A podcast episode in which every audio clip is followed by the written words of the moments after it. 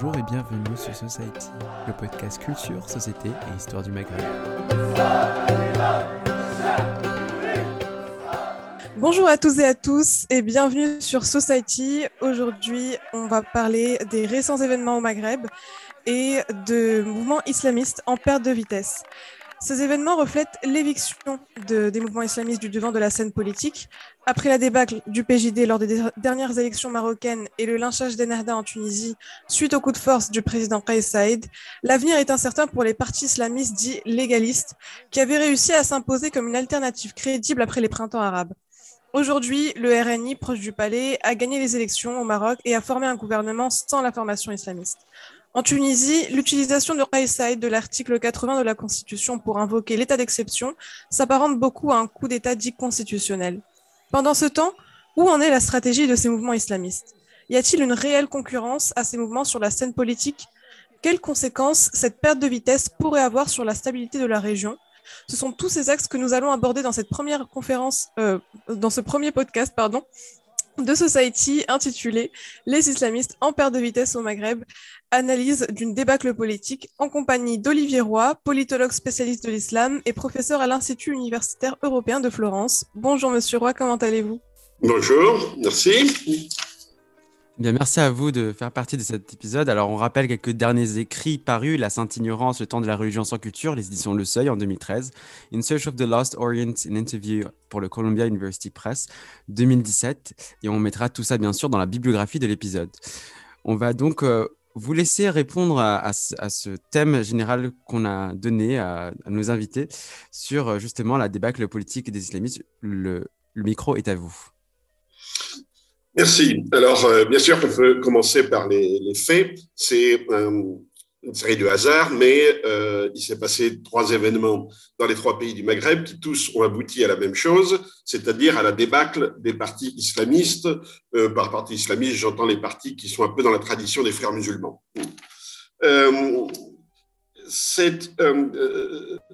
au Maroc et en Algérie, ils ont perdu les élections. En Tunisie, ils ont été marginalisés par euh, le coup d'État constitutionnel du, président, mais il était clair que euh, leur, euh, leur popularité était en pleine érosion et il n'y a d'ailleurs pas eu de manifestation dans la rue pour protester contre leur éviction. Donc, dans tous les cas, quels que soient les défauts des lois électorales, des différentes lois électorales, quelle que soit la pression de l'exécutif, on peut en conclure que les partis islamistes ont perdu euh, le, soutien populaire. Voilà, ils ont tous gardent un noyau euh, évidemment dur de d'électeurs qui continueront à voter pour eux, d'une marge très très variable, mais euh, ils ne sont nulle part en mesure maintenant de former les gouvernements et de peser sur les, les équilibres politiques du, pays. Alors, ça pose plusieurs questions. D'abord, les causes de, leur échec, et ensuite les, conséquences de, leur échec.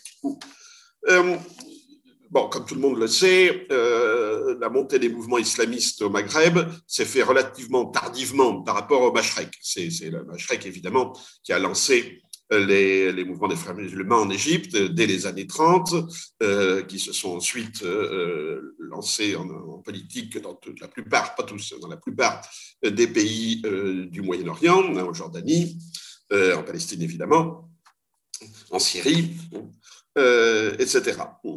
Euh, au Maghreb, leur ascension est beaucoup plus tardive, ce sont les, années 80. Euh, et leur euh, je dirais, c'est les années 90-2000, et puis avec la surprise du printemps arabe, qui leur a donné une légitimité démocratique. on ne va pas revenir sur l'idéologie des, des frères musulmans. Mais en gros, il s'agissait de repenser le lien religion et politique dans une perspective euh, totalisante hein, de, la société. Et c'était bien entendu une alternative, présentée comme une alternative à l'essoufflement du nationalisme arabe et des nationalismes locaux, hein, le FLN en Algérie par exemple, le modèle Bourguiba euh, euh, en Tunisie, et puis aussi comme une, disons, une alternative aux monarchies, aux monarchies héréditaires, donc évidemment celle euh, du Maroc euh, également. Alors, les, les causes de l'échec. Euh, j'ai écrit un livre il y a 30 ans qui s'appelait L'échec de l'islam politique. Alors évidemment, on peut dire que ce genre de prévision, c'est comme les horloges arrêtées, une fois par jour, on a raison. Hein. mais quand même, je mettais le doigt sur les contradictions internes de l'idéologie des islamistes et mon hypothèse était qu'ils ne pouvaient pas résister à, disons, la contrainte de la gestion du pouvoir. Voilà. Et effectivement, en un sens, c'est ce qui s'est passé. Euh, c'est une euh, idéologie qui suppose donc, euh, enfin, qui prétend supposer une sorte de théocratie, hein, c'est-à-dire l'islam est le principe directeur de, du gouvernement, mais en général, et de l'organisation de la société. Et on tombe sur la contradiction même du concept de théocratie, quelle que soit la religion. Dans un système théocratique, ça n'est jamais la religion qui décide, du politique, c'est toujours l'inverse. C'est-à-dire que c'est le politique qui décide de la place de la religion. Parce qu'une fois qu'on a pris le pouvoir, il faut bien décider quelle est la bonne version de la religion, euh, quel est euh, le rôle des, euh, des, imams, par exemple, le rôle des mosquées, qu'est-ce que ça veut dire la charia. la charia est-elle un code de modèle européen, occidental, ou bien au contraire un système jurisprudentiel qui est aux mains des quasi, des imams, etc. Bon, et tout ça, c'est des décisions politiques. Hein. donc, en fin de compte, on a un système de politisation de la religion qui casse l'autonomie du religieux, et comme on ne se débarrasse pas du religieux comme ça, le religieux fait retour en dehors du système politique. C'est très simple.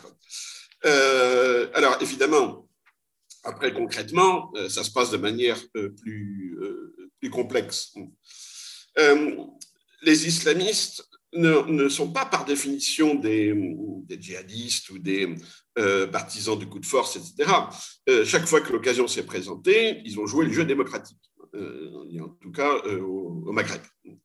Euh, quelques cas où ils sont passés à la lutte d'armée, comme avec une partie du fils en Algérie, c'est quand on leur a fermé la porte hein, de la voie démocratique. Mais spontanément, ce ne sont pas des mouvements militaristes, ce ne sont pas des mouvements djihadistes. Et on voit d'ailleurs que la réaction, la, réaction d'Ahmada à son éviction du pouvoir, son éviction illégale, hein, peut-être constitutionnelle, mais illégale, est tout à fait pacifique. Il n'y a aucune tentation, disons, de la violence armée. On en reparlera euh, plus tard. Euh, ça n'a jamais été vraiment euh, dans leur agenda au, Maghreb. Alors, ils ont bénéficié évidemment du printemps arabe pour une raison très simple. en tout cas en Tunisie, puisque au Maroc et en Algérie, c'était un peu différent. Mais tout le monde avait les yeux fixés sur l'Égypte. Donc l'Égypte, pendant un an, a été en gros le laboratoire de qu'est-ce qui peut se passer une fois que printemps arabe entraîne des élections et euh, l'arrivée des, islamistes euh, au, pouvoir. Euh, les islamistes ont, gagné, quand ils ont gagné les élections, c'était largement parce qu'il n'y avait que sur le terrain démocratique. C'était les seuls partis organisés avec des, des représentants un peu partout, avec un esprit de, corps, un esprit de parti, avec un programme, etc. Euh, puisque nulle part, et ça on pourra en reparler, nulle part les mouvements euh, du printemps arabe, comme par la suite le Hirak en, Algérie, n'ont donné naissance à des partis politiques, nulle part. Euh, donc, dans les élections, il faut bien voter pour des partis politiques, ils étaient là, ils n'étaient pas forcément enthousiastes devant les formes de printemps arabe. Pour le PJD, qui s'était complètement notabilisé euh, le printemps arabe était plutôt une, remise en cause, une rivalité, euh, un risque qu'une euh, opportunité, évidemment. et je crois qu'il ont eu trois problèmes, premièrement, ce que j'appellerais le changement de la culture politique. Les modèles portés par les partis islamistes ne sont plus en phase avec les demandes des nouvelles générations. le deuxième, c'est la diversification du champ religieux les islamistes ont perdu le monopole de la revendication religieuse dans le champ politique. Ils n'ont jamais euh, voulu euh, le monopole de la religion, mais ils se sont toujours considérés comme étant ceux qui avaient le monopole de, euh, la, représentation du religieux dans le champ politique. Et là, ils l'ont perdu. Et troisièmement, dans un système bon, relativement ouvert, avec des élections, etc., eh bien, ils n'arrivent plus à se repositionner politiquement. Alors, le changement de culture politique, euh, en ce sens-là, si vous voulez, on est tous d'accord pour dire que le printemps arabe a été un échec politique, que le Irak est un échec politique, on est d'accord. Mais euh, euh, il faut voir une chose, d'où ça vient? D'où ça vient ces mouvements-là, qui quand même se sont déroulés du, du Maroc jusqu'en Égypte le printemps arabe est le signe, enfin l'effet en politique d'un changement profond sociétal l'arrivée d'une nouvelle génération.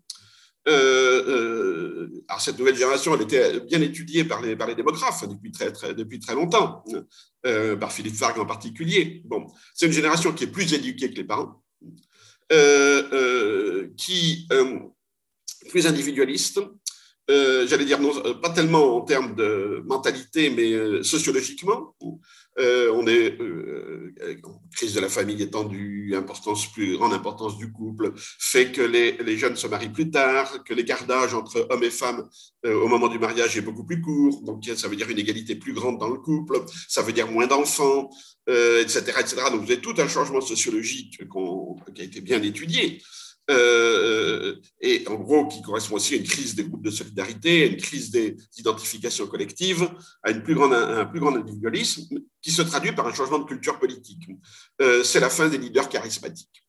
Or, tous les partis islamistes euh, fonctionnent quand même sur l'idée d'un leader charismatique, celui qui va incarner la justice, qui va incarner la vérité, qui parle au peuple, etc., etc. Et cette génération de leaders charismatiques euh, qu'on a trouvé en Algérie, évidemment, dans les années 90 avec le fils, qu'on a euh, Ranouchi au Maroc, Ben Karen en, pardon, Ranouchi en Tunisie, Ben Karen au, Maroc, etc. C'est fini. Hein. Les jeunes, ça ne les intéresse plus. Ils ne sont plus du tout dans la dévolution de pouvoir à un personnage charismatique. Les jeunes ne sont plus dans l'idéologie. Les pan-ismes pan-arabisme, euh, pan-islamisme, ça ne les intéresse pas. Euh, ils sont patriotes, mais pas nationalistes. Euh, ils ont un rapport à leur pays qui n'est pas un rapport idéologique, qui est un rapport d'identification, très clairement, mais pas un rapport idéologique. alors, il y a aussi, aussi, la génération Internet, c'est une banalité totale de le dire, mais ça permet de créer des rapports horizontaux, de se débarrasser de la hiérarchie euh, des partis politiques et une plus grande, euh, individualisme qui se traduit par une demande de démocratie. Bon, on a étudié ça par rapport au, printemps arabe. Donc là, les partis islamistes se trouvent complètement en porte-à-faux. Euh, ils vont, dans certains cas, garder une, image positive dans la génération précédente, hein, qui reste dans une culture du chef charismatique, mais chez les jeunes, ça ne marche pas ça ne marche pas. Point. Donc, on a effectivement une gérontocratie, hein, c'est clair. Les partis islamistes, maintenant, sont, dirigés par des vieux, euh, y compris euh, en Égypte, par exemple. Alors que dans les années 80, euh, rappelez-vous, 90, Belhadj en, Algérie, etc., on avait une génération de jeunes leaders qui étaient plus en phase avec, avec la, génération de l'époque. Et c'était il y a 30 ans. Donc, on a ce changement de génération et de culture, donc de culture politique. Euh, l'autre point, c'est euh, le monopole du, du, religieux. Ils ont cru que c'était une espèce d'héritage, c'est-à-dire que du fait qu'ils ont maintenu euh, cette protestation au nom de la religion, etc., pendant des dizaines d'années, que c'était un acquis. et c'était très clair avec Narda. Quand Narda a débarqué euh, soudainement, euh, après la chute de Ben Ali, euh, dans le champ politique ouvert, ils pensaient en quelque sorte que oui, cet héritage allait leur être connu. Et ils se sont aperçus plusieurs choses. D'abord, ils n'ont pas le contrôle des mosquées, contrairement à un mythe qui a traîné, qui traîne encore en France, par exemple. les islamistes n'ont jamais le contrôle des mosquées. C'est pas eux qui tiennent les mosquées. Euh, c'est d'autres, euh, d'autres mouvements, que, ça peut être des soufis, des salafis, des, euh, imams étatiques, tout ce que vous voulez. Mais ça n'est jamais les frères musulmans, que ce soit en France, en Tunisie, en Algérie ou, ou, au Maroc. Alors, ils ont essayé, par exemple, de prendre le contrôle des mosquées par l'intermédiaire du ministère des Rabous et des Affaires religieuses. C'est-à-dire, en gros, d'étatiser l'islam pour mieux, pour mieux le contrôler. Et c'était un échec total en Tunisie. Il y a quasiment eu une, grève des imams qui ont dit nous, nous, on veut bien, bon, si vous voulez nous payer, tant mieux, mais on ne veut pas être fonctionnaire, on ne veut pas dépendre d'un ministre.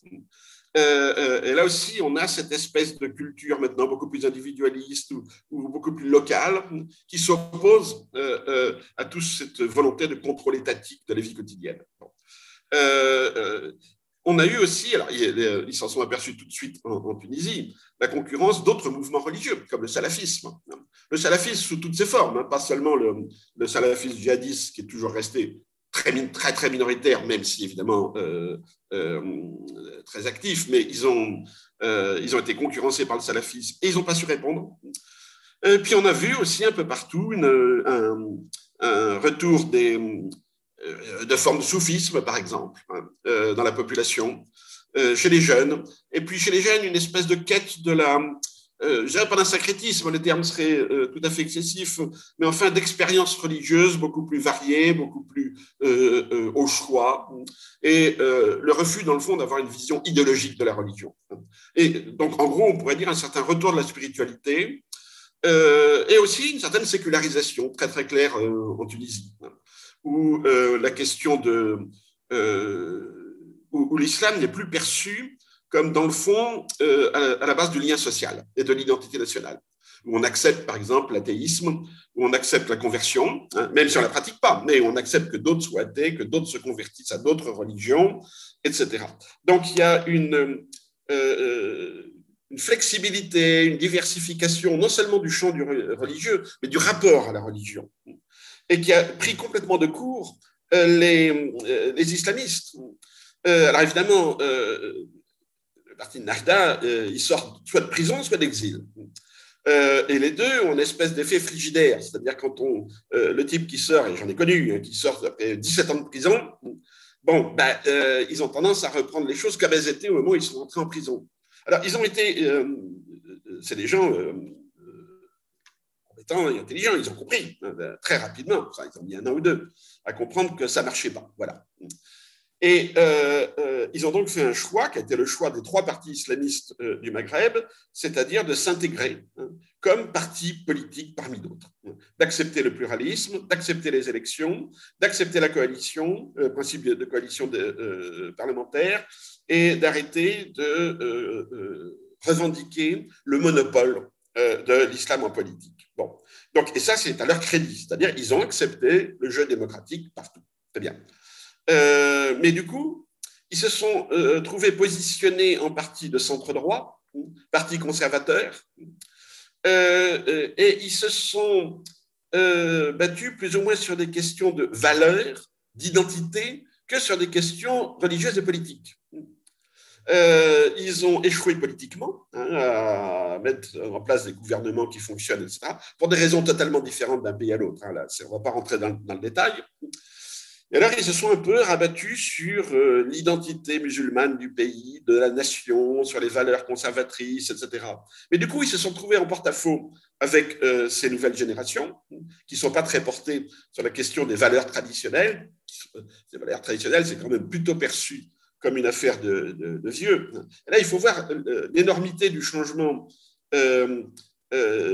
du, du, changement sociologique. Dans les années 90, c'était des jeunes qui allaient euh, attaquer les gens qui mangeaient pendant le ramadan, qui euh, allaient euh, casser les magasins où on vendait de l'alcool, etc. C'était des jeunes. Hein. Maintenant, c'est fini. Hein. les jeunes, ils font pas ça. Ils seraient même plutôt de l'autre côté, hein. du côté des, des jeûneurs, de ceux qui ne font pas le jeûne, et du côté de ceux qui boivent de la bière. Euh, euh, donc la, la cette demande de contrôle euh, de la norme religieuse dans l'espace public, elle ne vient plus de la rue aujourd'hui. et alors, le problème des trois partis islamistes, c'est qu'ils n'ont même pas pu occuper ce créneau de la loi et de l'ordre, de la morale, de la, tradition, etc., parce que ce sont les gouvernements qui s'en sont emparés.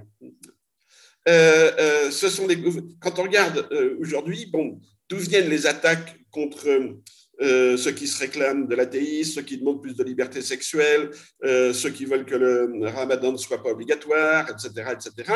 Ça vient des tribunaux d'État. Ce sont les tribunaux qui poursuivent les homosexuels ou les, les, gens pour adultère, etc. les tribunaux de régime qui prétendent lutter contre les islamistes, ou en tout cas d'endiguer les islamistes. C'est la même chose en Égypte. Hein. L'ordre moral, il est pris par les gouvernements actuels.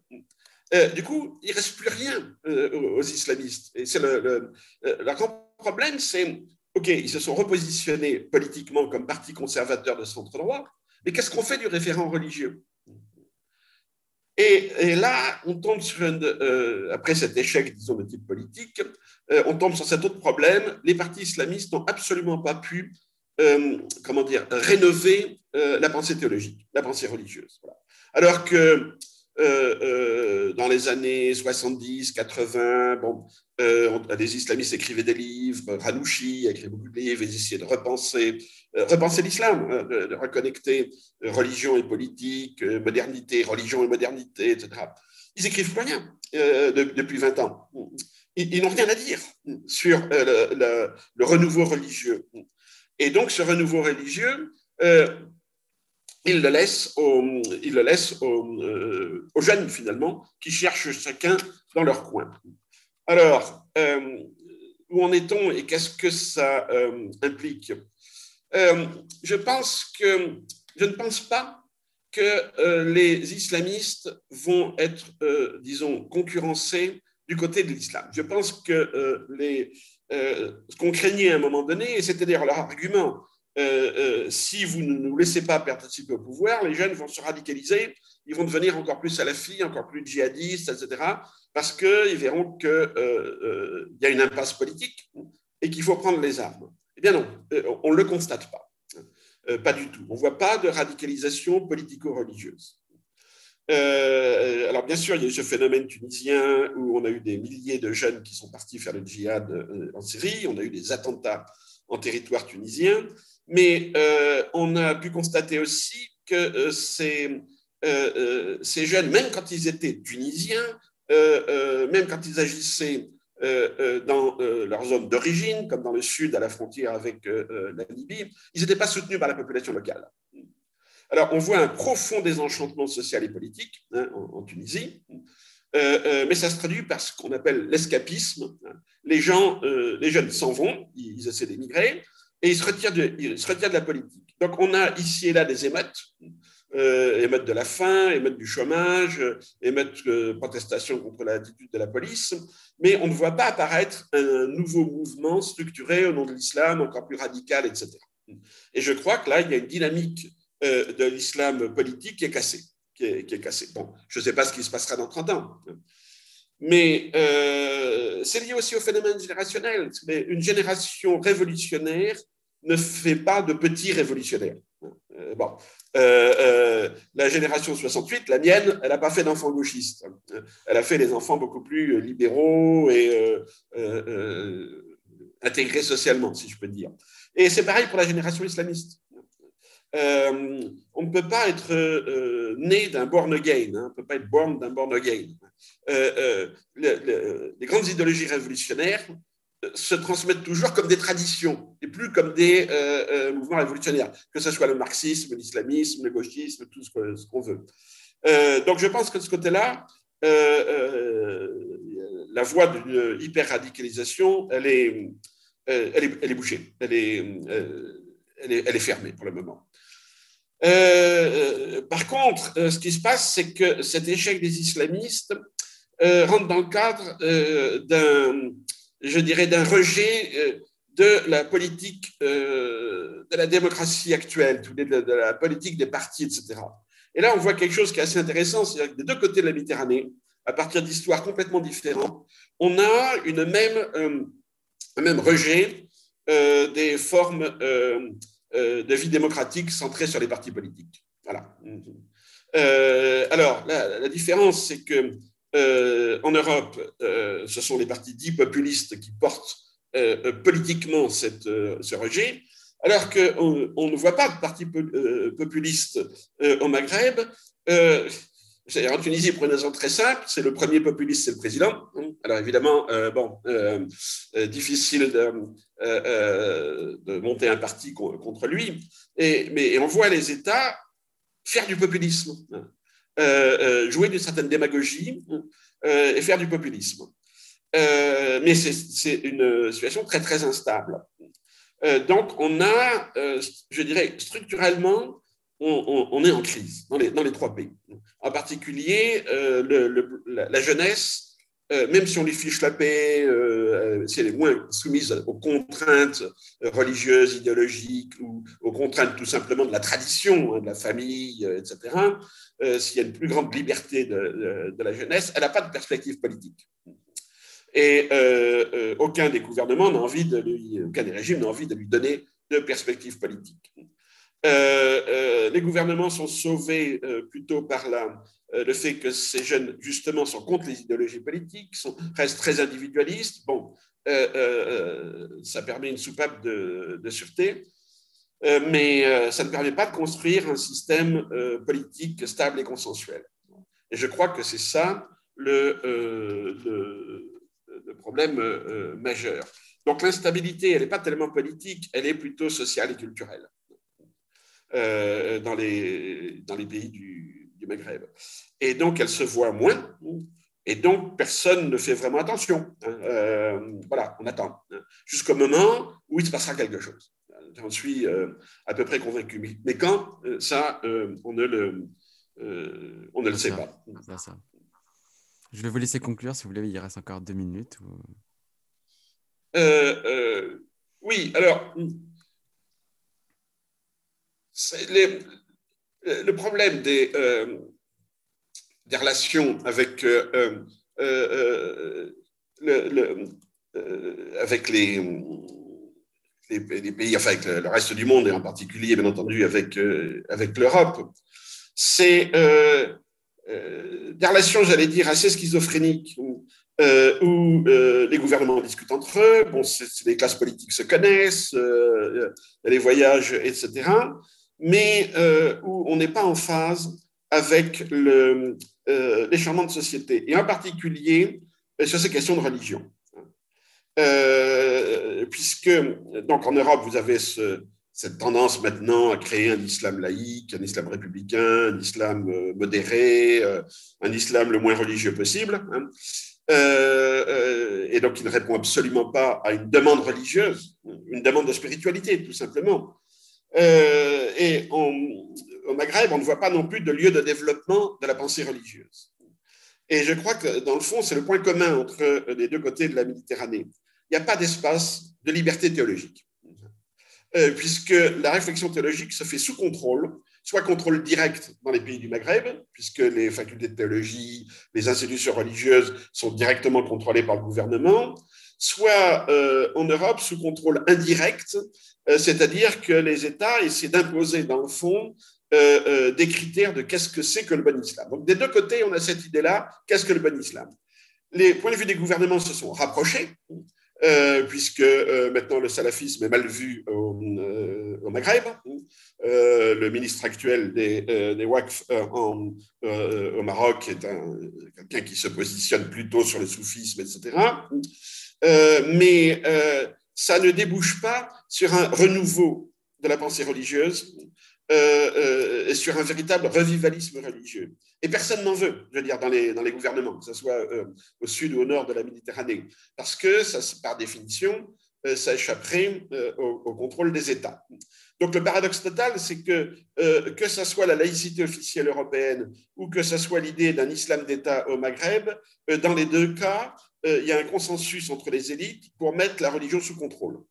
Et plus que sous contrôle, pour formater euh, le religieux euh, dans un sens qui, qui je dirais, le, le, vide, le, réduit. et ça, c'est un, c'est non seulement un risque, mais on manque aussi une opportunité. Une opportunité de concilier, dans le fond, démocratie et pensée religieuse en laissant se développer effectivement un débat religieux libre, non contrôlé, euh, dans des espaces institutionnels à trouver, comme des, nouvelles facultés de théologie libres. Eh bien, c'est sur cette note qu'on va terminer cette première partie. Merci beaucoup, Monsieur Roy. On va désormais passer à la deuxième partie euh, de questions autour d'un thé.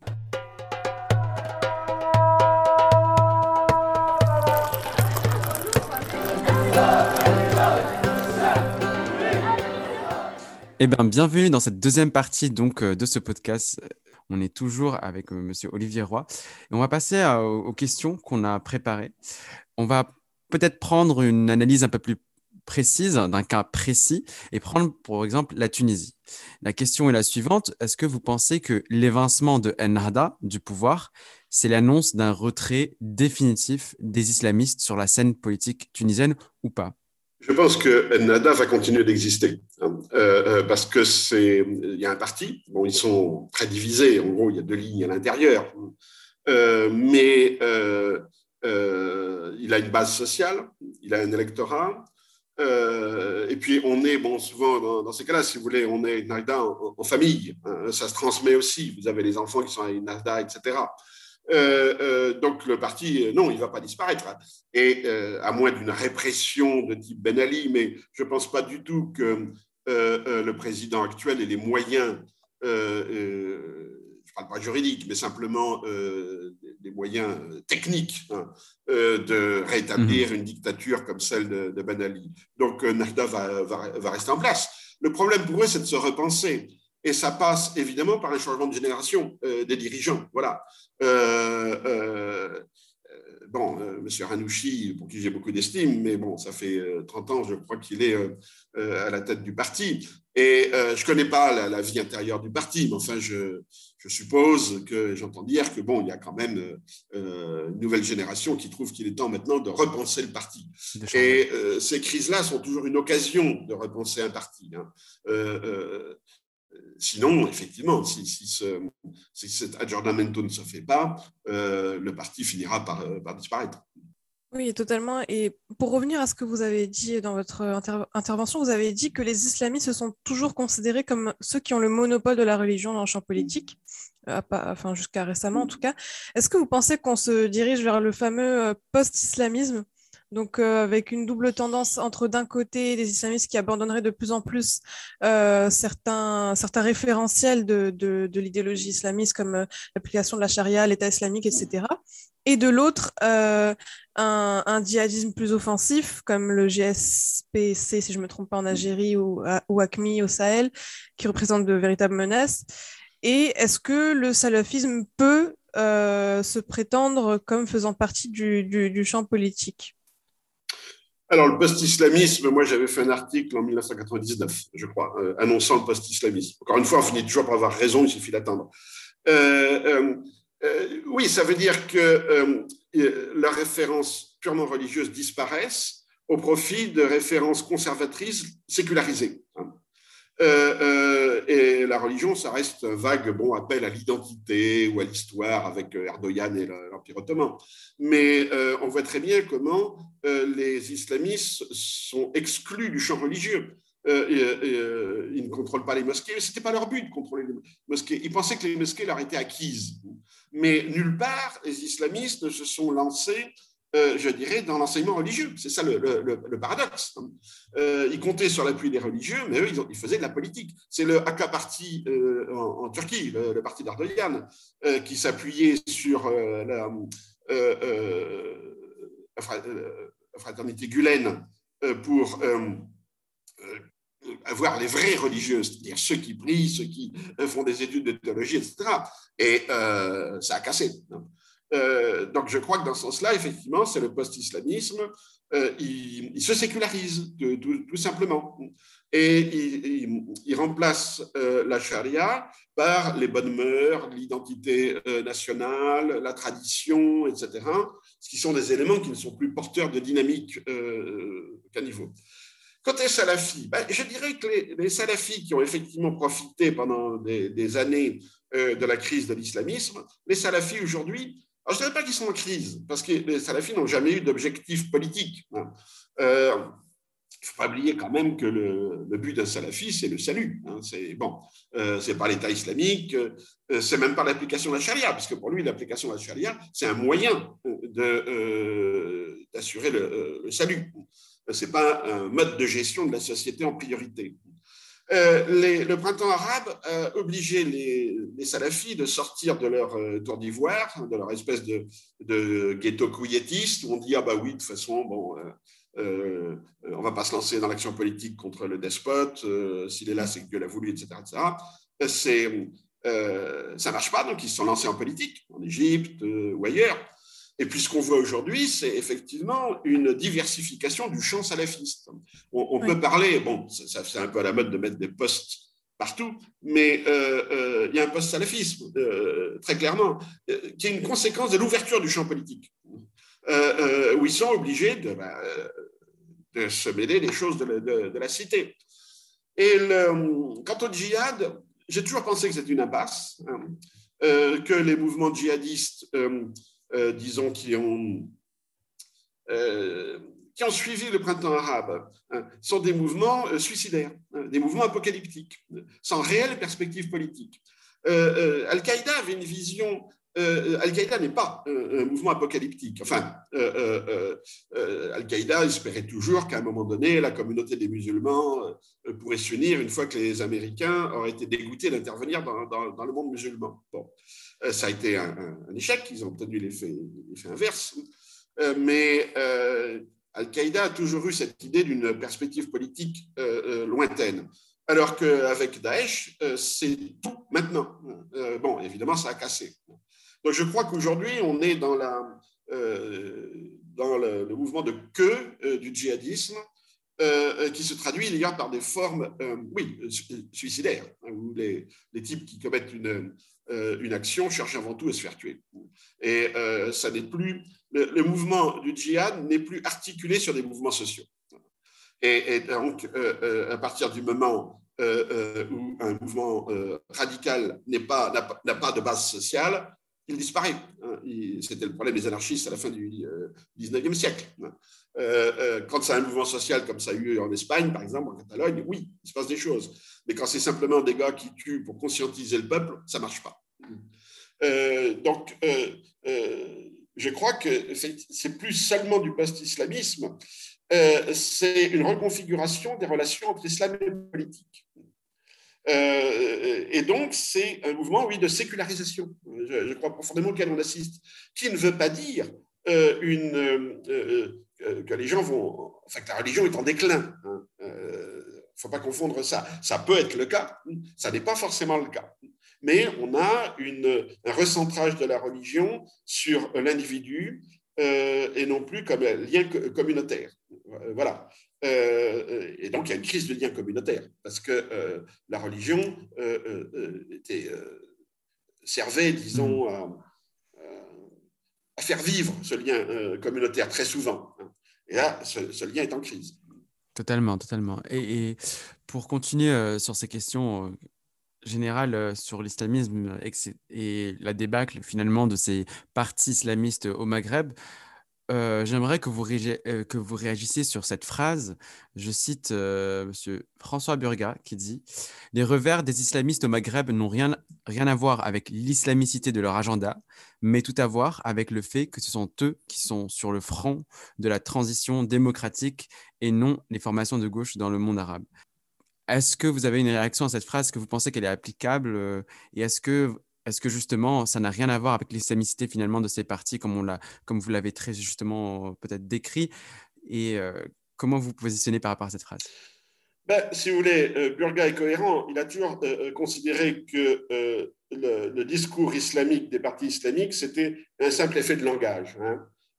comme il dit, le parler musulman, le muslim speak. Voilà. Euh, donc, en gros, disent que ce sont des partis profondément populaires, des partis de gauche, qui parlent un dialecte qui s'appelle euh, islam.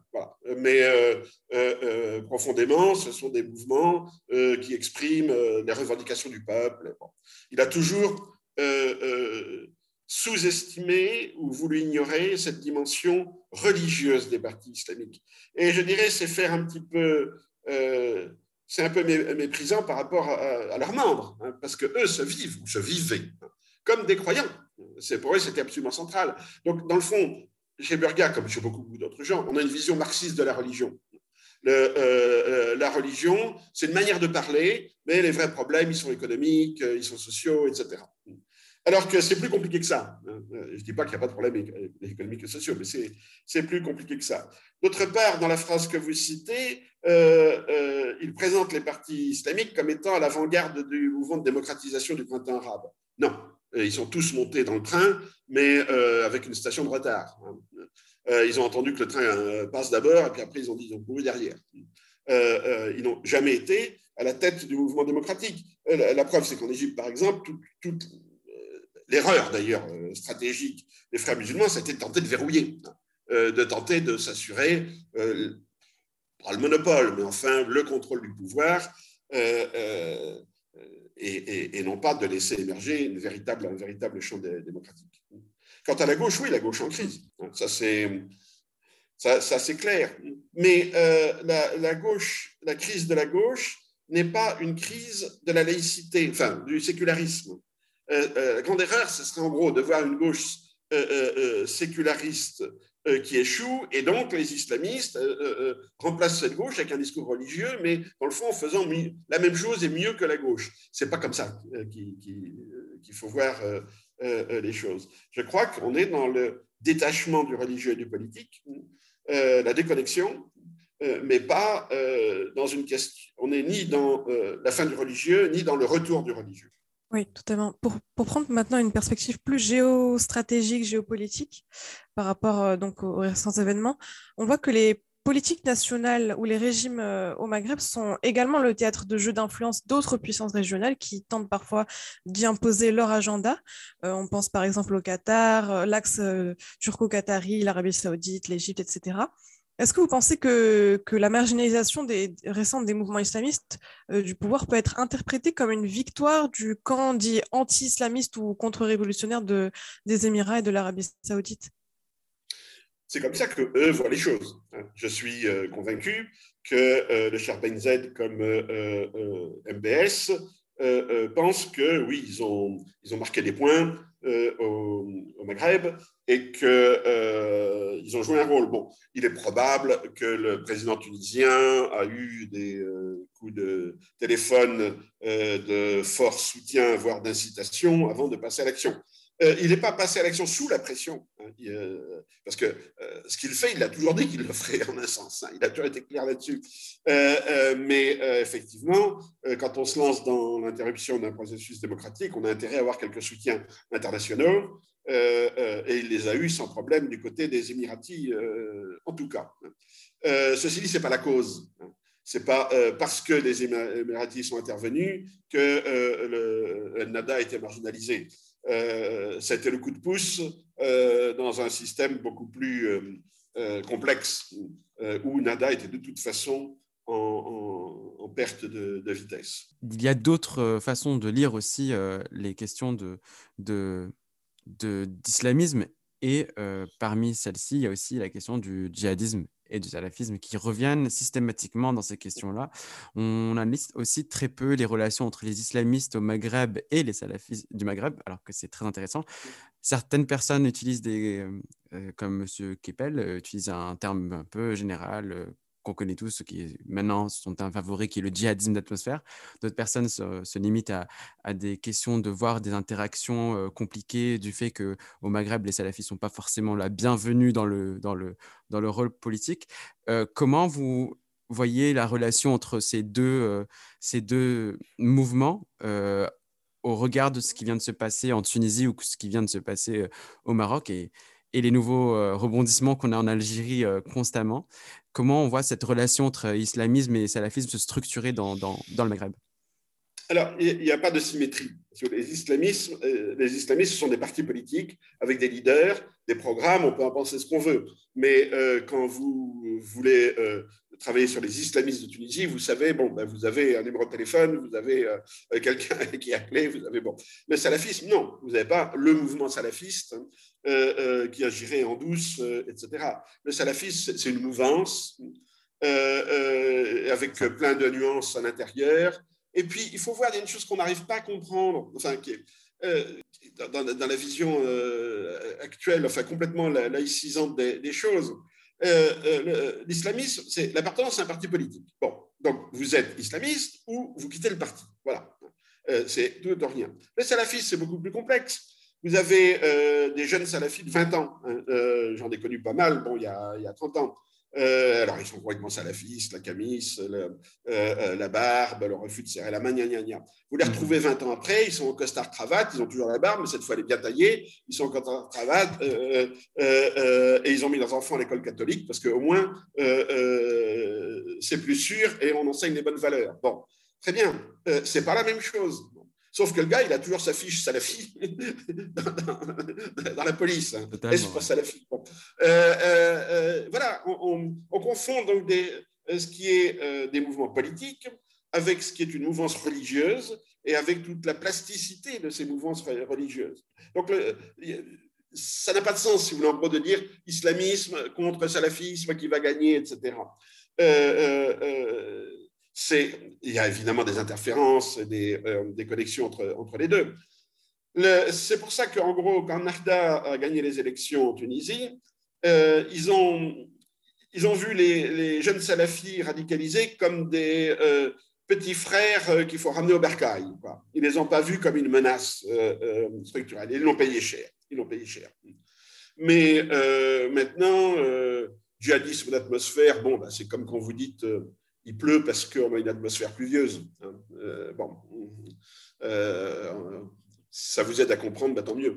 Euh, le, djihadisme en déclin, c'est évident, vous savez. Bah, évidemment, il faut toujours être prudent, mais en gros, vous avez de 1995 à 2015 un phénomène djihadiste qui est bien étudié. Bon, ce sont Europe essentiellement des jeunes de seconde génération plus des convertis. Sur 20 ans, ce sont des réseaux. Ils se réclament soit d'Al-Qaïda, soit de Daesh.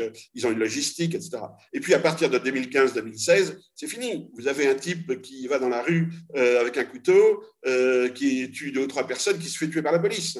Bon, même maintenant en Norvège, ils sont passés euh, à l'arc et aux flèches. Hein. Bon, c'est quand même, d'un point de vue technologique, un certain déclin, au moins. Et voilà, on est euh, le djihadisme structuré n'existe pas, euh, n'existe plus, et euh, les djihadismes locaux, les djihad locaux, c'est autre chose. au Mali, vous avez un, des djihad locaux. comment se fait-il qu'aucun attentat commis en France ne s'est fait au nom de la défense des musulmans maliens?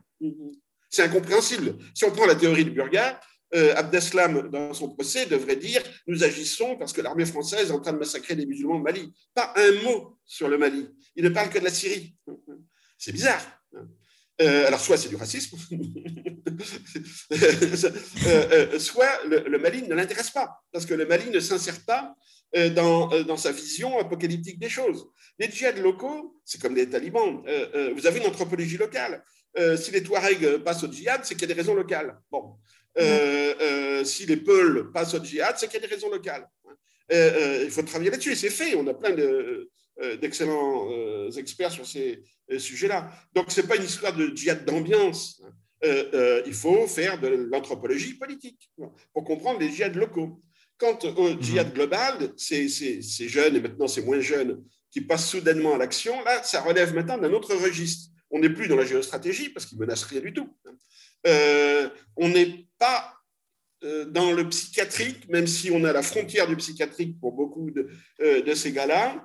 Et on est effectivement dans euh, une atmosphère, euh, euh, dans une fascination pour le, une fascination suicidaire, hein, et qu'on retrouve chez les jeunes de Columbine, qu'on retrouve dans, toute une esthétique de la violence, voilà, maintenant qui, qui, se, qui, est mondiale. Bon. Et c'est là qu'il y aurait des pistes de, de recherche, à mon avis. On n'est plus dans le politique. D'accord. C'est sur euh, cette analyse très pertinente qu'on va conclure cet épisode. En tout cas, on vous remercie beaucoup, euh, Monsieur Olivier Roy, politologue spécialiste de l'islam, professeur à l'Institut universitaire européen de Florence. Merci à Hamza, évidemment, d'être là, comme d'habitude. Et euh, merci aux auditeurs et auditrices de nous suivre sur Society. N'hésitez pas à nous suivre sur les réseaux aussi, Society officiel. Au revoir. Je une bonne journée.